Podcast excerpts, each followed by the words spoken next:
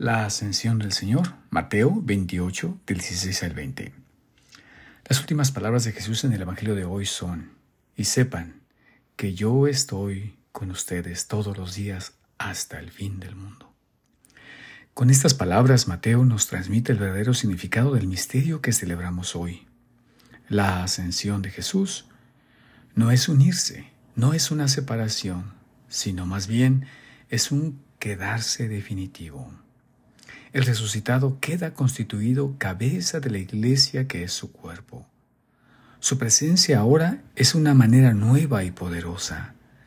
Estar sentado a la derecha del Padre, donde Él está ahora enaltecido, implica un modo de nuevo de presencia que ya no se puede perder. El modo en que únicamente Dios puede sernos cercano. John Paul Sartre en su obra de teatro Sin salida, escribió la famosa expresión Le fer c'est le autre. El infierno son los otros. En esta obra, Sartre describe al ser humano en sus relaciones interpersonales tan llenas de conflicto y heridas que piensa que en la relación con el otro no hay posibilidad de un verdadero amor, comunicación y confianza. Por tanto, concluye que el otro es sino la puerta del infierno es el infierno mismo. En esa misma línea, Plotino, filósofo griego, escribió que la paz suprema de la visión mística es aprender a llevarse bien con la soledad. El Evangelio de hoy nos dice todo lo contrario. Yo estoy con ustedes. Yo me quedo con ustedes. Es decir, el cielo son los otros, especialmente el otro. Y que el infierno es realmente la ausencia de la presencia del otro y de mis hermanos. El cielo es entrar en la comunión de los santos y de la Santísima Trinidad. La realidad de Dios es ser familia, estar con el otro, y no una soledad en sí misma aislada de los demás. Y esto es lo que Dios hoy nos promete. Y sepan que yo estoy con ustedes todos los días. Esto se hace presente de una manera extraordinaria en esta misa, en la Eucaristía. Jesús nos enseña a través de sus acciones el verdadero significado de este estar con ustedes. Hay un hambre en el ser humano de amor, un hambre de entrar en el ser del que se ama. Jesús Eucaristía, al hacerse comida y bebida, satisface este deseo profundo de estar en el ser amado.